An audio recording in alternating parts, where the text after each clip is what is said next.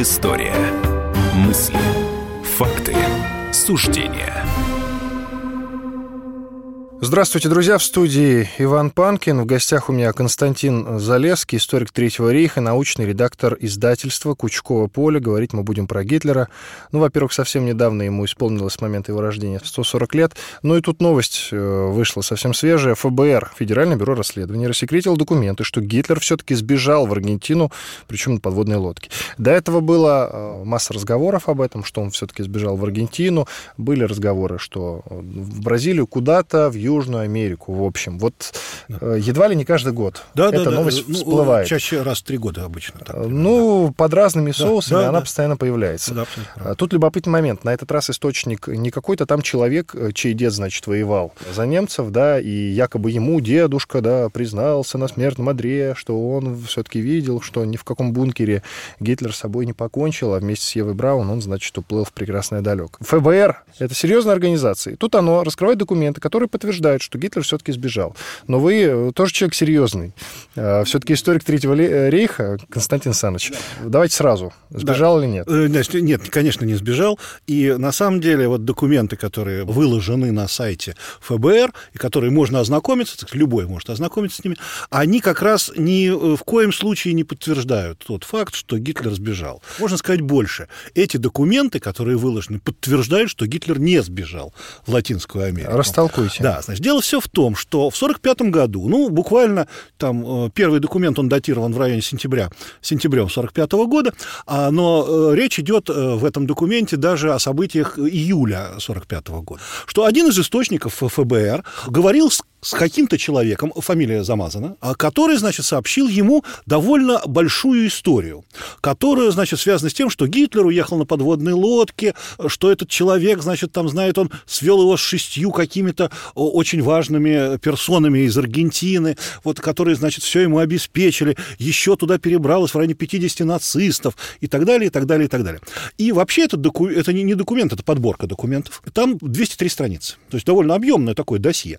Там, значит, значит, э, вот тоже приложены различные слухи, различные э, фактики, вырезки из газет, э, значит, ну вот, то есть вот э, из Аргентины, в том числе из э, латиноамериканских, и желтая пресса.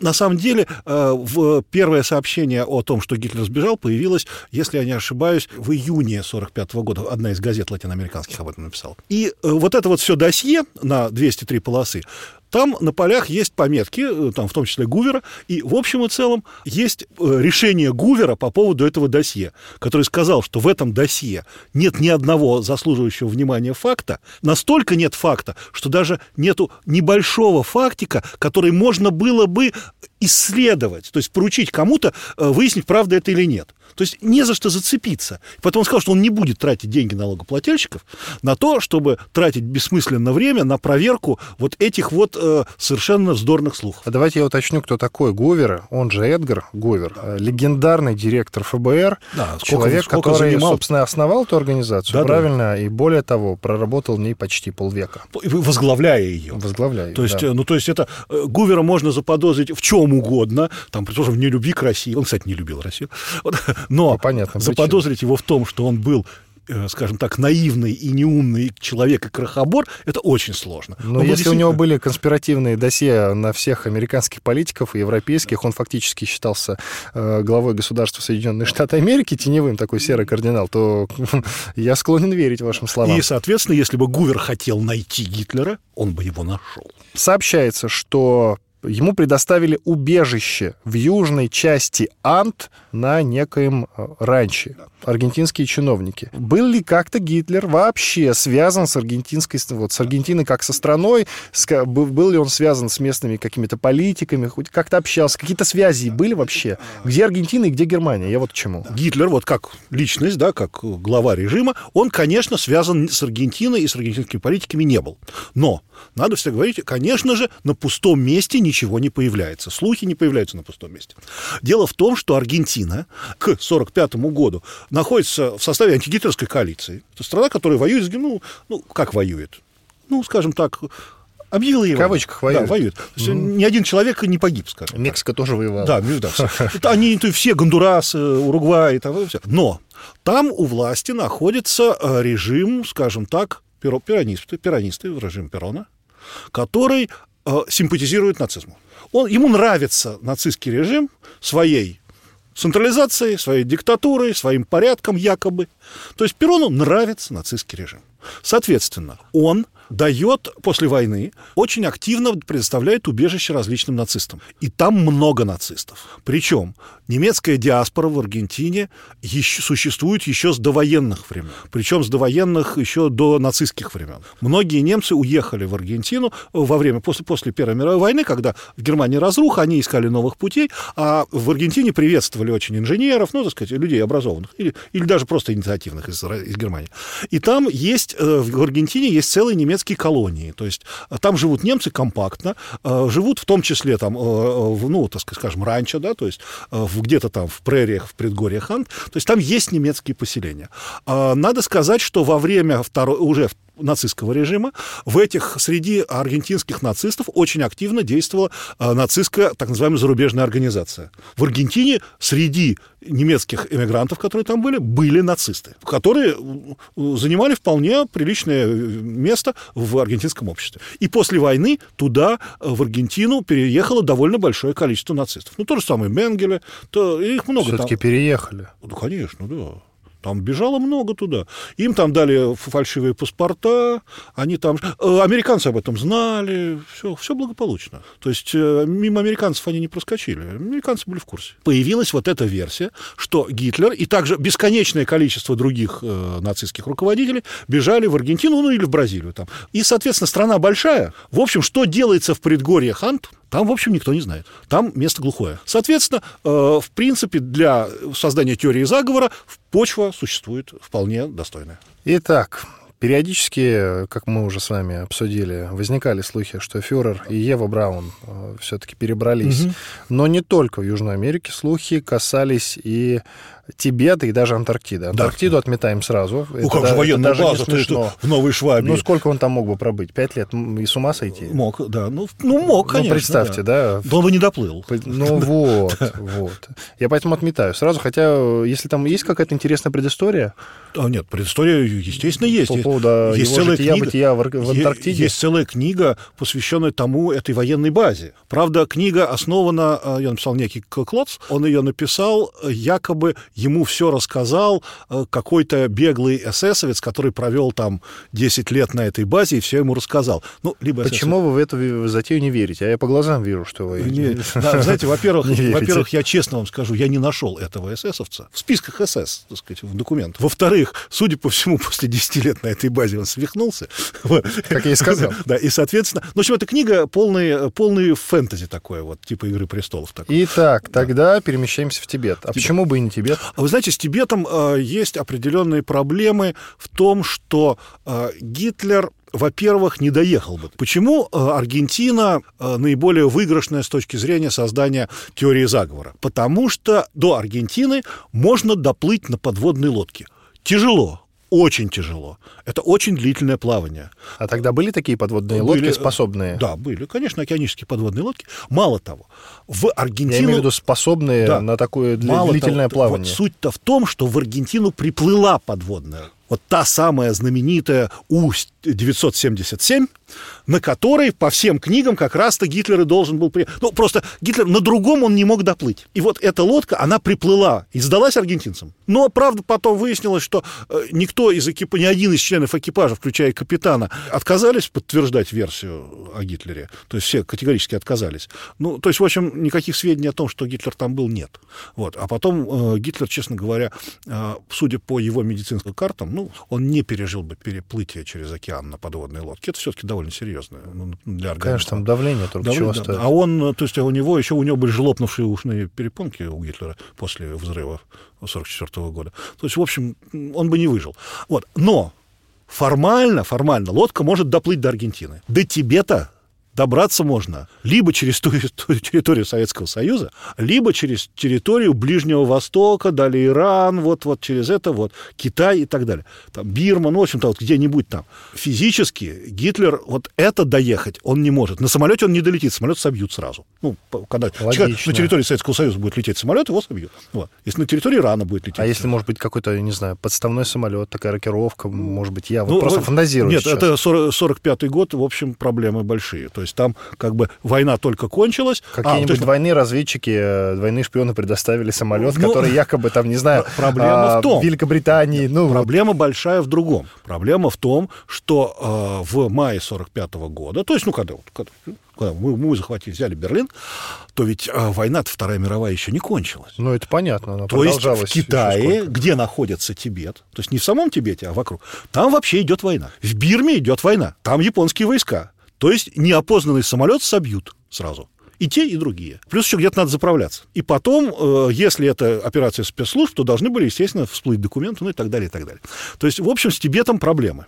Вот, поэтому вот все время муссируется именно Аргентина, потому что формально до Аргентины доплыла одна подводная лодка. Ну что ж, тогда давайте прервемся на небольшой перерыв, а после этого продолжим.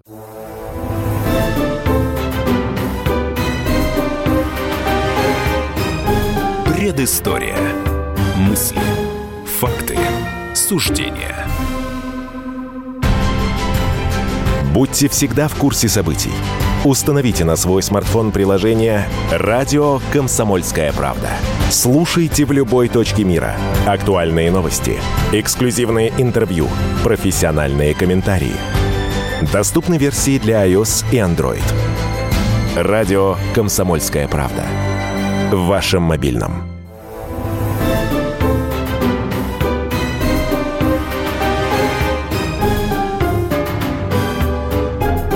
Предыстория. Мысли. Факты.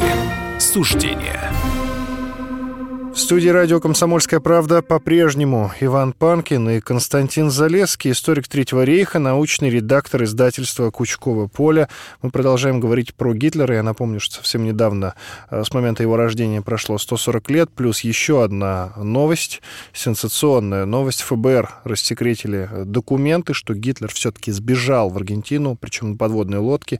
Константин Саныч, э, как серьезный историк, всячески опровергает э, эту конспирологию, но меня очень много наивных вопросов, которые так или иначе очень интересно слушать, друзья. Тут просто невероятные сведения всплывают. Казалось бы, да, а, вот вы опровергаете конспирологию, а все равно очень интересно. Не, ну, конечно. Обычно конечно, это... большинство ну, слушателей как приходит, да, да когда все-таки рассказывают нечто таинственное. Ну, это же интересно. Э, да. Для чего, для чего существует теория заговора? И для чего создаются теории заговора? Теории заговора создаются не для того, чтобы поднять какие-то тайные истории, а чтобы интересно было. Итак, Константин Саныч уже опроверг э, все, что, э, все, что, значит, выдали информагентство под соусом э, рассекреченных секретных документов ФБР, друзья.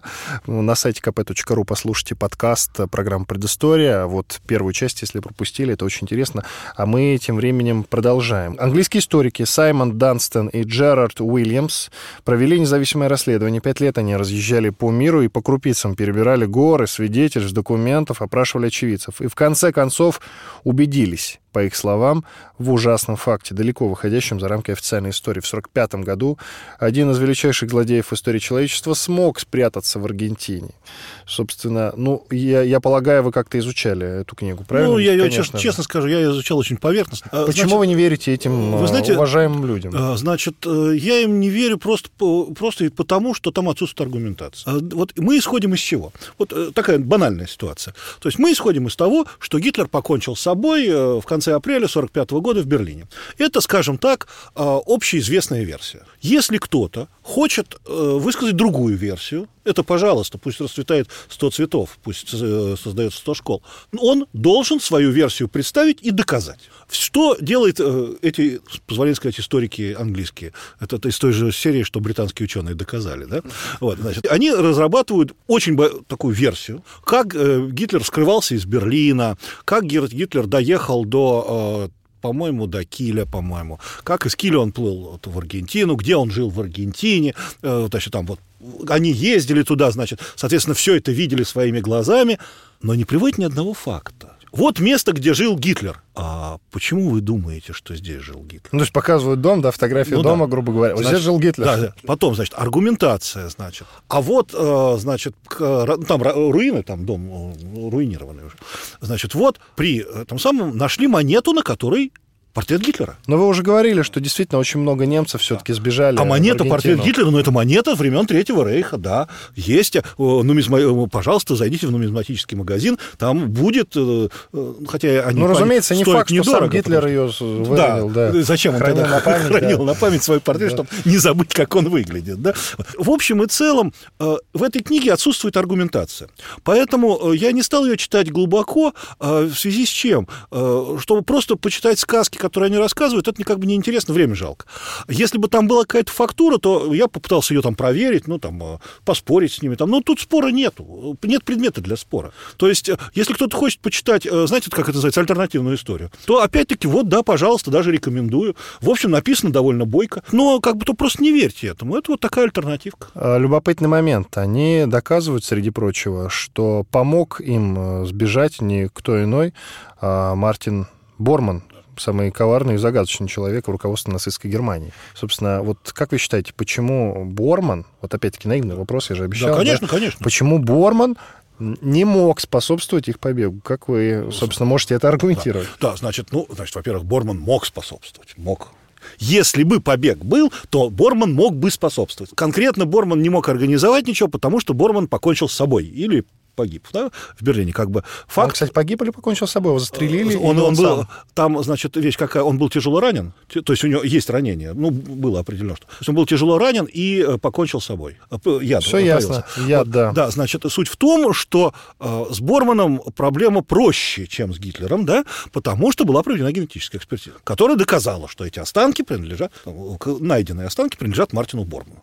Идея, что Мартин Борман сбежал из Берлина, умер в Аргентине, а потом останки привезли в Берлин и закопали, на мой взгляд, несколько сложна. Поэтому Борман как бы вот погиб. Но Борман как бы контролировал во время нацистского режима, он контролировал довольно крупные средства. Э, Он контролировал средства фонд, так называемого фонда Андольфа Гитлера. Э, Причем контролировал единолично. То есть он мог ими распоряжаться вот как вот э, желает. Количество этих денег неизвестно. Очень бюрократическая страна была Германия в те да. годы. А, нет, поэтому все фиксировалось. Но Вот. фонд Адольфа Гитлера это была такая организация, которая, в принципе, это, была органи- это был фонд, в который вносили деньги промышленники на личные нужды Адольфа Гитлера, на его усмотрение. Он мог из этого фонда делать все, что угодно. А фондом распоряжался Мартин Ворман. Количество денег, которые там, по разным оценкам разных историков, причем все они основываются на каких-то документах, э, совершенно различ- различаются. То есть от 10 миллионов марок до там, 500 миллионов марок. То есть, то есть совершенно суммы могут быть любые.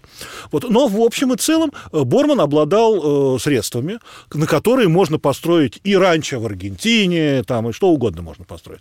То есть он, он, был, он обладал, скажем так, вот именно финансами, которые он мог потратить, не светясь э, в государственных структурах. Ну, внешний долг Аргентины можно выплатить Ну да, деньги. Я можно, понял. да, вот. И поэтому как раз и возникла идея, что Борман мог э, э, организовывать побег Гитлера. Тем более, что в 1945 году тело Бормана не было обнаружено. А, И, как вы знаете, его судили заочно на Нюрнбергском процессе. То есть, как бы, были свидетельские показания, что он погиб, но, А куда тело делось? э, ну, как ну, похоронили сразу.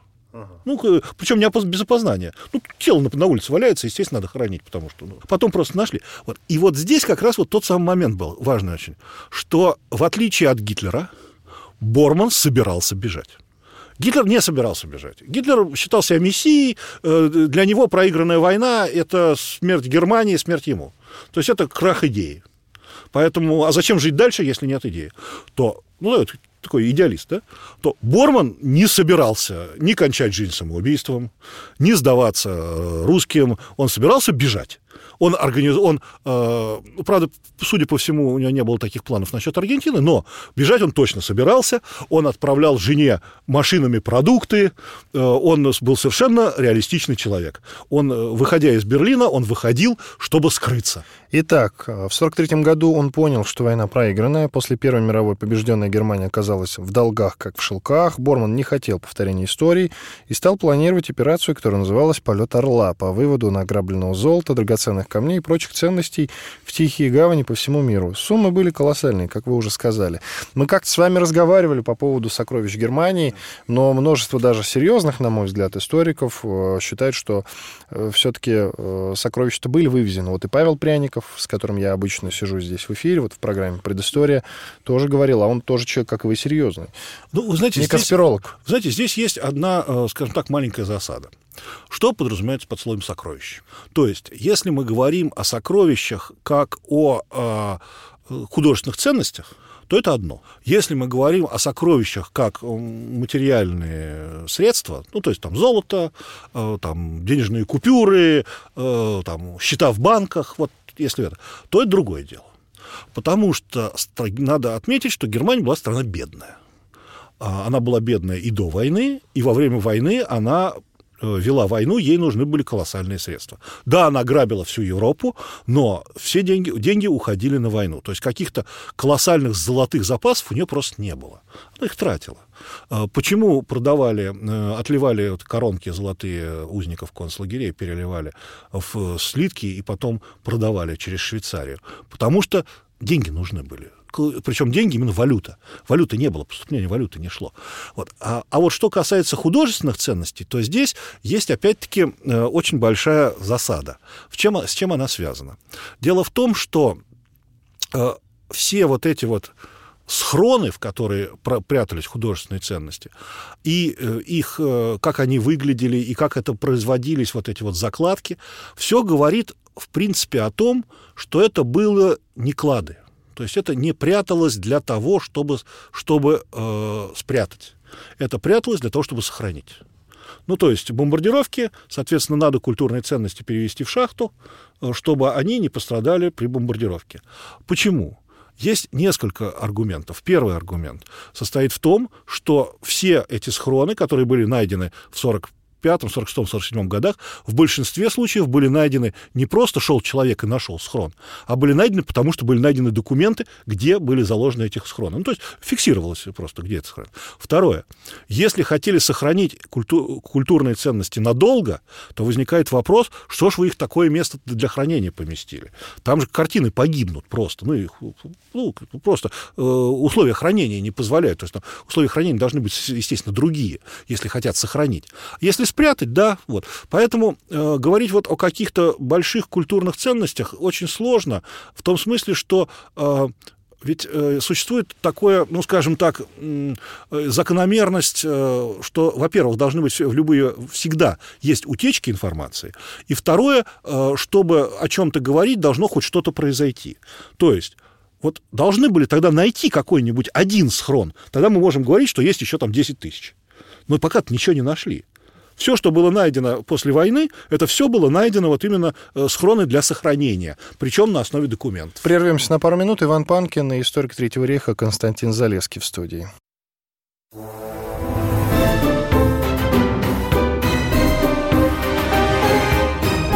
Предыстория. Мысли. Факты. Суждения. Максим Шевченко. Я вот за что люблю «Комсомольскую правду», сегодня «Комсомолка», не устану это повторять, является практически единственным СМИ в России федерального масштаба, который дает реальную картину страны. Радио «Комсомольская правда». Нас есть за что любить.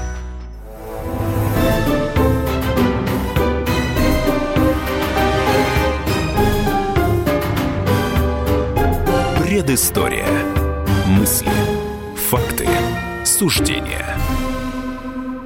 Продолжаем вспоминать предысторию в студии Иван Панкин и Константин Залеский, историк Третьего рейха, научный редактор издательства Кучкова Поле. Мы говорим про Гитлера. Всем известно, где Гитлер покончил жизнь самоубийством вместе с Евой Браун. Это произошло в некоем бункере. Есть информация о том, что Гитлер, его любимая овчарка Блонди, Ева Браун, Борман, а некто Фегелейн и шестеро верных эсэсовцев тихо выбрались из знаменитого вот этого фюрер-бункера через некий секретный ход в тоннеле метро. У Гитлера на плече висел чехол от противогаза, в котором был спрятан портрет Фридриха Прусского, прежде висевший над его столом. Вот как-то так. Значит, э, труп Блонди был найден. Ну, собака ее отравили, ее не сжигали. Ну, подождите, и Еву Браун с Гитлером тоже нашли. Да, тоже нашли. Нет, ну как бы это подменили, подменили. А, двойники. Кстати, в теории двой- двойников... э, Да. Почему вы, я уверен, не верите в теорию конечно. двойников? Ну, а знаете- у Евы Браун, наверное, да, дв- двойника бы у не Гитлера, было. Да, знаете, А вот у э, с- Гитлера- Да, с двойниками есть одна очень большая проблема. Она связана с тем, что наши советские власти представили труп Гитлера союзником. Это был не Гитлер. Это был человек, похожий на Гитлера. Ну, то есть он был не сожженный труп. Они представили его, и есть э, кадры кинохроники. Вот. Зачем наши это сделали, я не могу объяснить, но, скорее всего, какая-то вот такая, ну, как э, сказать, поторопились опять. Вот э, про двойника поговорили, Да, например. значит, даже про двойников. То есть их как бы по ряду э, публикаций их было даже несколько. Значит, там, когда их готовили, все это уже описано неоднократно. Значит, вот э, в чем заключается вопрос. Дело все в том, что э, по поводу двойников мы не имеем никаких фактов вообще. А а ситуация заключается в том, что подготовка двойника и его содержание требует определенных затрат, как э, физических, то есть какие-то люди должны этим заниматься, и не один человек, а, так и финансовых. То есть э, нужно снять ему жилище, нужно выплачивать ему определенную зарплату, ну, так сказать, финансовые средства. Нужно, э, сказать, это- Его как-то скрывать. его как-то скрывать. Он общается с определенным количеством людей, пусть небольшим. То есть его нужно обслуживать. Ну, как его кормить. Так, так, так. И? Вот, значит, соответственно, как кто-то должен это сказать об этом после войны. То есть должна быть малейшая утечка информации, какая угодно, но их нет. Причем вопрос о подмене Гитлера, то есть как в тот момент, когда его заменил. Гитлер находился в фюрер-бункере, так называемом. Там, в общем, он довольно тесный, и люди его видели э, очень близко. Причем видели его люди, которые его знали. Ну, ну, в смысле, не друзья, а имеется в виду охрана, там, вспомогательный персонал. То есть, которые э, всегда отличат подмену, они увидят. Соответственно, никто этого не заметил. Их всех допрашивали. Их допрашивали очень подробно и очень э, серьезно. Скрывать что-то, ну, какому, условно говоря, Рохусу Мишу, который был там в охране, какой ему смысл скрывать что-то про Гитлера? Он не такой фанатичный нацист. Он эсэсовец, но не фанатичный нацист. Э, То есть ему, в общем, э, э, сказать, никаких нет вариантов. К тому же надо отметить, что в 1945-1947 годах был такой военный судья Соединенных Штатов, капитан первого ранга Майкл Мусмана. Он заседал в ряде процессов над нацистскими преступниками, был судьей, а в свободное от работы время он ездил по Германии и занимался тем, что собирал документы и опрашивал свидетелей по поводу последних дней Гитлера и его, соответственно, судьбы. Э, он опросил несколько сот человек, то есть он вообще всех, кто имел хоть какое-то отношение, и он собрал огромный архив, который так называется архив Мусмана, который доступен, который находится сейчас в Гуверовском институте, и, э, в общем и целом, э, из всего этого огромного комплекса материалов нет ни одного намека на то, что э, у Гитлера был там двойник или что Гитлер скрылся. То есть э, вот Вообще, кстати, на самом деле мы можем э, обратить внимание, что все люди, о которых говорят, что у них были двойники, нет никаких подтверждений этому. У Сталина были двойники, ну, можно прочитать бешеное количество книг, что там были двойники. А кто-нибудь об этом знает, кто-нибудь об этом написал, свидетель хоть какой-нибудь? Нет, не написал. Вот. И заявление вот, э, любителей теории заговора о том, что отсутствие доказательств – это лучшее доказательство, на мой взгляд, не очень корректно. А вы знаете, что ранчо в Аргентине, на котором якобы э, жил Гитлер, вообще не одно ранчо, их несколько. Одно, значит, э, называется Сан-Рамон. Оно было окружено, его охраняли некие, значит, эсэсовцы, преданные Гитлеру. Э, Другой момент, э, смотрите, э, там Ева и Гитлер прожили 8 месяцев, вот я это, серьезно, я это читал. И в марте 46 года работникам раньше объявили, что гости трагически погибли в автокатастрофе. Их трупы, мол, обгорели до неузнаваемости. А на самом деле Читу переправили в еще более надежное и уединенное убежище, которое, кажется, называлось Иналька. Вот, а где-то на границе с Чили. Вот, э, ну, у подножия Ант тоже, вот где-то там. Да. А я ничего не могу вам сказать на это, потому что, э, как бы, понимаете, а после этого Гитлер поехал из Ленинграда во Владивосток. Это примерно то же самое. А, Мне скажут, э, а какая аргументация? То есть, возможно, есть шофер, который их вез, э, есть его показания, да? Возможно, есть, скажем так, фотографии этих людей. То есть вопрос, а вот что стоит за пустыми словами, что переехали из одной виллы в другую? Вот ничего. А, ладно, хорошо, другая версия, что Борман а, руководил значит, некой подпольной организацией, которая занималась э, идеей возрождения уже Четвертого рейха. Четвертого рейха, да. да. Да. А прям вообще, 17 хорошо. Борман не мог этим заниматься, потому что, как мы уже с вами э, договорились, он все-таки Ну да, он умер. Да, все-таки да. все-таки умер. да, всё- Так вот, а вообще, э, вот кто-то занимался идеей возрождения Четвертого рейха? Ну, скажем так, вот, и, значит, во-первых, э, значит, возрождение Четвертого Рейха это э, немножко такое абстрактное, абстрактное понятие, да, то есть э, строить империю, находясь в подполье, в принципе, невозможно. Но, э, говоря о том, Ну, Сталин Троцкого боялся все равно. Боялся, боялся, потому что- Понимаете? Не, ну, конечно, боялся. Но, но, А но- Гитлер не но- Троцкий. Да, но, да, но Троцкий не, как бы не строил империю, да, то есть э, Троцкий смог бы строить империю только если бы он стал во главе. Ну хорошо, страны. вернемся Да, к Гитлеру. значит, вот. а что касается э, того, чтобы сохранить нацистскую идеологию, и, э, скажем так, ее приспособить к реалиям послевоенного мира, то да, были организации, э, были, э, они были чаще всего, естественно, ну, скажем так, это была не подпольная организация, но они не афишировали свою деятельность. Был такой журнал «Национ Европа», то- вокруг которого они очень много, а, так сказать, блокировались. А, То есть это были, скажем так, неофашистские организации, в, осно- в основе которых стояли среднее звено а, нацистов. То есть вот там, условно, там секретарь Геббельса, какие-то так вот чины в ранге там полковника. Например, там был, состоял вот знаменитый э, летчик-штурмовик Рудель, он э, был, он был активным членом этой организации. А, Существовала организация ХИАК, э, это э, общество э, взаимо- взаимопомощи солдат войск, военнослужащих войск СС. Вот. Она такая была очень реваншистская организация правая. То есть, да, было довольно большое количество Но силы это движение так и не набрало, я правильно нет, понимаю? Нет, нет, не набрало. Нет, не набрало. То есть, э, э, скажем так, до того уровня, как э, ряд фашистских движений получили в Италии, у них, конечно, им, они не получили. Вернемся к официальной версии. Адольф и Ева покончили с собой в бункере. Это произошло 30 апреля. Соратники вынесли их тела в сад, облили бензином, подожгли и прикопали. Вот. А 5 мая обожженные трупы нашли сотрудники советского СМЕРШа, опознали. Но у советского руководства тогда были сомнения в их подлинности. Э, В документах шла речь о предполагаемых трупах Да. Гитлера и Браун. Их захоронили тайно на советской военной базе в Германии. Да. Вот, вместе с останками семьи Геббельсов. А, Вот тут И генералом Крепсом. а, Вот тут, кстати, никакого вранья нет. Нет, нет, Всё здесь, так и было. здесь действительно так. Трупы, которые нашли во дворе рейхсканцелярии, это был, значит, э, два очень сильно обгоревших трупа, это Ева Браун Гитлера, а трупы э, Геббельса, Магды Геббельса и их детей. Их тоже полили бензином, подожгли, но они практически не обгорели. А, Значит, они остались, в общем, э, как бы в целиком. И был туда попал еще труп э, генерала Крепса, который покончил с собой. Их положили в деревянные ящики и закопали вот на территории военной базы советской.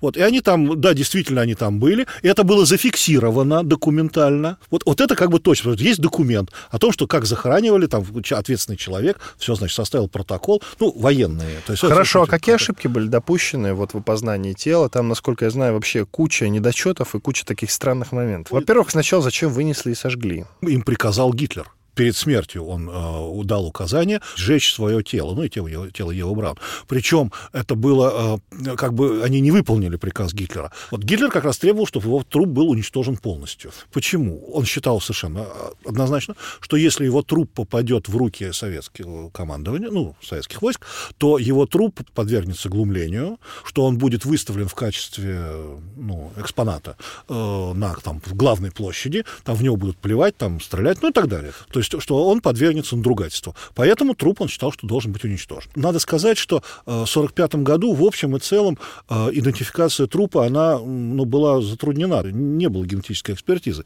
И поэтому э, было сделано, идентификация трупа была проведена по зубным протезам. Зубной протез в данном случае, он уникален для каждого человека. У Гитлера и у Евы Браун тоже там был мост, который был установлен довольно давно. И потом в течение определенного периода времени шло лечение, какие-то зубы вырывали, какие-то заменяли искусственными, шло изменение. Это все фиксировалось в зубной карте. И, соответственно, э, мост такой, какой был у Гитлера, и такой набор зубов, вот это все, не мог быть у другого человека вообще. То есть ни- идентичных мостов не бывает. Да, и этот мост нельзя было снять. То есть его можно было снять только вместе, выломав челюсть. Вот, э, значит, соответственно, этот э, человек, э, который, у которого были изъяты вот эти вот зубы, это зубы принадлежат Гитлеру.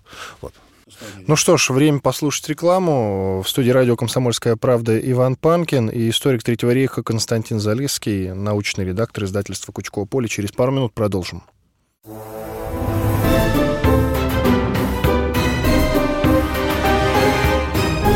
Предыстория. Мысли. Факты. Суждения. Ведущие на радио «Комсомольская правда» сдержанные и невозмутимые. Но из любого правила есть исключение. Дай по морде мне. Встань и дай. Хочешь стекло такое? Давай. Вот это говно в эфир кидаешь. Я- Ты несешь какую-то хрень. Мы расстреляем его из водяных пистолетов мочой. Самый горячий парень радиостанции в прямом эфире. Исключение из правил с Максимом Шевченко. Слушайте по вторникам с 8 вечера по московскому времени.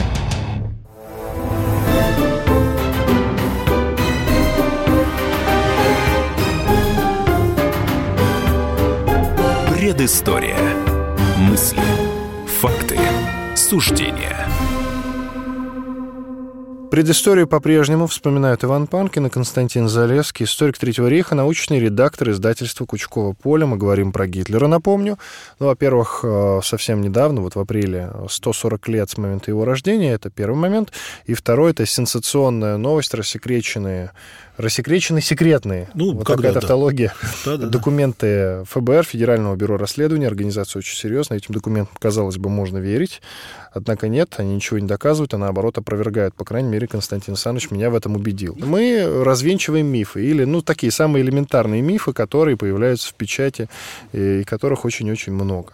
Я вот читаю мнение историка Андрея Фурсова. Вот что он говорит. Ну, откровенно фальсифици- фальсифицированный характер, например, в случае с трупом Евы Браун.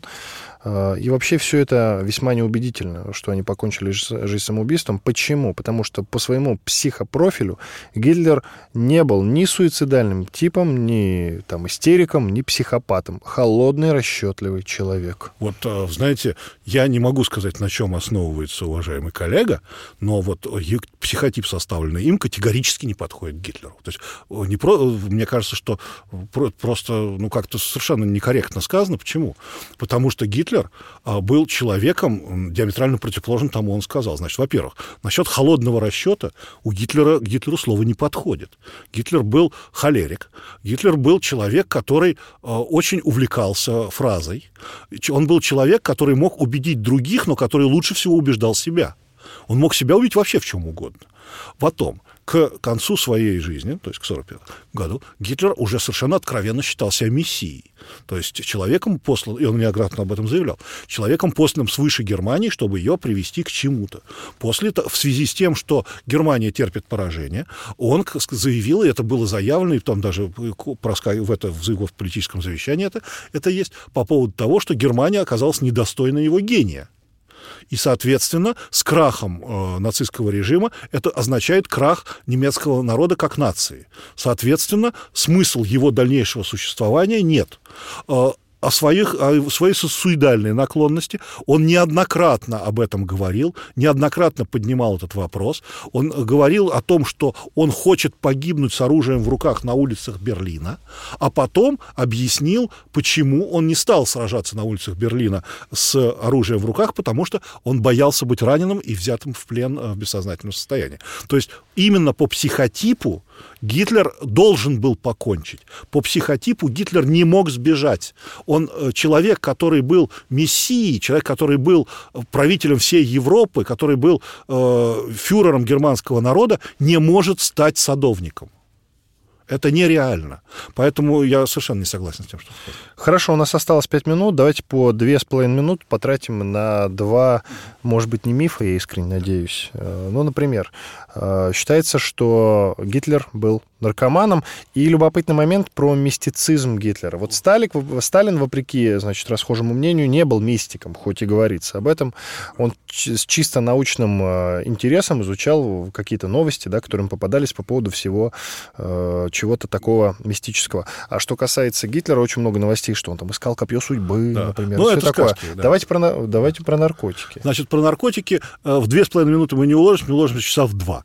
Вот, потому что с наркотиками есть очень большая большая проблема. Скажем так, Гитлер не был наркоманом в том смысле, что он не принимал наркотики, чтобы принимать наркотики. Ну, то есть наркотик, наркоман человек, который принимает наркотики, чтобы получить определенный кайф. Так. Вот. Но те препараты, которыми его пичкали врачи, содержали определенное количество наркотических веществ. Причем Гитлер не, несколько раз спрашивал врача, не стану ли я наркоманом, принимая это лекарство. Его убеждали, что нет, и, соответственно, он тогда принимал дальше. То есть э, Гитлер как таковой не был наркоманом, но какие-то наркотические вещества в его организм попадали. А зависимость у него какая-нибудь была? Э, нет, скорее всего, такой прямой зависимости не было, но, как говорят ряд исследователей, э, возможно, э, принятие наркотиков Э, оказало влияние на его личность. То есть э, участившиеся к концу жизни депрессии, участившиеся э, вспышки, э, хара, э, вспышки агрессии, агрессии э, принятие решений, ну, скажем так, не совсем адекватных по поводу там, той же армии Венка, ну, вот это вот спасение Берлина, там, это, в общем, довольно навязчивая идея. Хотя это можно все списать в том числе и на стрессовую ситуацию, ну, то есть, может, психологический человек мог не справиться со стрессом, но, опять-таки, нельзя отрицать отрицать, что это было какое-то влияние на Хорошо, что касается мистики. А мистики Гитлер в общем не был мистиком. А мистиками были другие люди из его окружения, например, тот же самый Генрих Гиммлер, который был совершенно, совершенно мистик. Вот. Гитлер не был мистиком. А, при, придя к власти в 1933 году, Гитлер категорически запретил э, экстрасенсов, гадалок, э, ну и прочих вот этих. Он же запретил им практиковать. А масонские ложи? А масонские ложи — это враги. Вот Сталин масонские ложи запретил. Нет, масонские, масонские ложи в Германии были врагами. То есть э, было, было, в гестапо было целое отделение, которое конкретно занималось масонским движением. То есть масон — это враг. Масон является э, наемником э, мирового еврейства и, соответственно, подлежит аресту, ну, как минимум, концлагерь. Вот. Поэтому с масонами боролись, на, так сказать, это была масонская угроза Германии, она была сочетаема, объединялась с еврейской угрозой. Но неужели не было никакой организации, да, вот в той гитлеровской Германии, которая бы занималась, ну, чем-то там, я не знаю, сверхъестественным, ну, и поисками каких-нибудь копий судьбы, там вот... Нет, нет, значит, э, копию, ну, копию судьбы, чего его искать, оно как бы в Вене, в Вене было, его захватили, и все. Вот, и перевезли в Нюрнберг. Вот, причем перевезли в Нюрнберг не по требованию Гитлера, а по требованию Лебеля, этого бургомистра э, Нюрнберга, по поводу того, что нужно вернуть э, то, что было раньше в Нюрнберге. Он действительно раньше был в Нюрнберге, эти коронные сокровища. Вот. И Гитлер, кстати, когда приехал э, на партийный съезд, его ввели в ратушу, там ратуши в два зала, налево и направо. В, если я ошибаюсь, на, в левом зале были выставлены вот эти вот сокровища, в том числе копье судьбы. А, и Гитлер... Настоящее? Да, да, ну, скажем так, то, которое сейчас находится в Хофбурге. Ну вот я и думал. Просто, да. оно, оно, его называют настоящим. На мой взгляд, если вам интересно, я считаю, что это не копье судьбы. Но это... То это... это не то копье, которому пробили ребро да, Иисусу да, Христу. Да, да. Я, я, я уверен, что нет. Э, Мое мнение такое вот немножко абстрактное, я не могу точно его доказать. Мне, честно говоря, э, я, честно говоря, думаю, что это э, не копье судьбы, это ковчег в виде копья, в котором заключен гвоздь от креста Господня. А, кстати, ковчег искали? Ковчег нет, не искали. Вообще никто ничего не искал. Гиммлер по своей инициативе, э, в общем сказать, даже тоже ничего не искал, но, например, он, например, э, копал Эксенштейн. Это такое место силы, где сходятся линии силы э, в Липе-Детмольде, и, значит, там такое древнее капище. У, Гиммлер очень вот на это западал все время. И у него вот по линии Ананербе шли поиски. Ананербе, кстати, не мистическая организация, она исследовательская организация, просто она занималась исследованием корней германского народа, народа, а, соответственно, древнее капище — это древнее капище. Вот. Но вот э, Гиммлера могли кинуть э, с этим самым. Э, в свое время его развели на то, что он, у него выманили деньги на организацию школы этих самых лозоходов. С лозой воду искать. Или не только воду, еще искать полезные ископаемые, там все. Вот там ну, Гиммлера разводили. Гитлера никогда. Гитлер совершенно не был мистиком. Он, э, вера, вера в свою э, избранность, это не, не с мистикой, на мой взгляд, не связано. Но если он считал себя избранным и, правильно ли я понимаю, Богом посланным, Верил ли он в Бога, возникает вопрос? Нет, он не верил в Бога. Скажем так, скажем так, он не верил, он не был христианином. Вот, скажем ну, то так. есть в высшие силы тоже не верил, ни в какие. Нет, скорее всего, он верил. В какое-то высшее, высшие, в какие-то высшие силы он верил. Э, ну, любой человек верит. То есть, если он считает, что его послало провидение, значит, это провидение что-то, кого-то послало. Но он не был христианином, конечно. И короткий вопрос, и я жду от вас короткий ответ. Э, Кое-кто говорит, что Гитлер просто не знал о тех зверствах, и, это, и эти зверства, которые творили, значит, немцы с евреями, это были перегибы на местах, а он лично таких приказов, вот, собственно, травить сотнями, тысячами евреев, уничтожать, сжигать, он лично таких приказов не отдавал. Коротко. Значит, э, он несет за все ответственность, потому что он был инициатором этих мер. Приказов он не подписывал, но он давал задание это провести. Это перегибы на местах или? Нет, нет, это, это общая германская политика. Я понял. Спасибо большое. Замечательный обстоятельный разговор с замечательным историком Третьего рейха Константином Залесским у нас получился. Иван Панкин был с вами, ну и Константин Саныч. Спасибо вам большое. Всего доброго. До свидания. До свидания.